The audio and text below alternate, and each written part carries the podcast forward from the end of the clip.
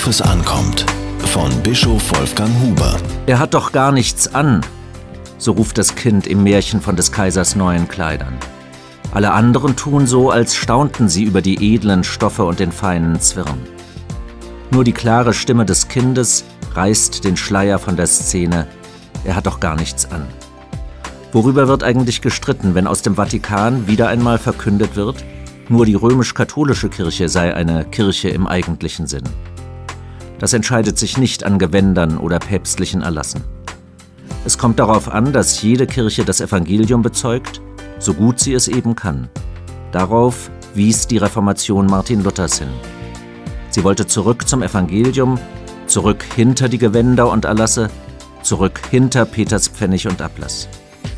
Sollen Protestanten darauf hinweisen, was ihnen an der heutigen römisch-katholischen Kirche merkwürdig erscheint? Darauf kommt es nicht an. Es reicht, mit der eigenen Kirche selbstkritisch umzugehen. Noch mutiger könnte unsere Kirche sein in dem, was sie sagt. Und ihre Gottesdienste könnten noch beschwingter werden. Aber dankbar sind wir dafür, dass evangelische Gemeinden ihre Pfarrerinnen und Pfarrer selber wählen können. Wir finden es gut, dass Frauen und Männer in gleicher Weise zum geistlichen Amt zugelassen sind. Wir finden es auch richtig, dass nicht nur ein Mensch für die ganze Kirche spricht. Denn die christliche Kirche bekennt sich zu ihrem einen Herrn, Jesus Christus.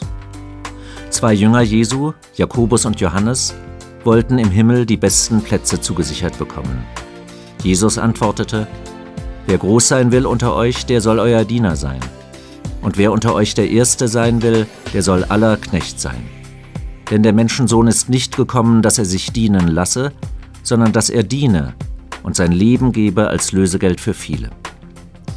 Im Licht des Evangeliums ist es peinlich, wenn wir darüber streiten, ob die römisch-katholische oder die evangelische Kirche näher bei Christus sitzen darf. Die evangelische Kirche tut angesichts der Töne aus Rom gut daran, jeden Tag neu Kirche im eigentlichen Sinn zu sein.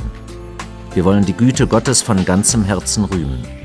Gott traut uns zu, dass wir auf sein Evangelium hören und antworten. Besser können wir die befremdlichen Äußerungen aus Rom nicht auf sich beruhen lassen. Diese Kolumne erschien in der Berliner Tageszeitung BZ.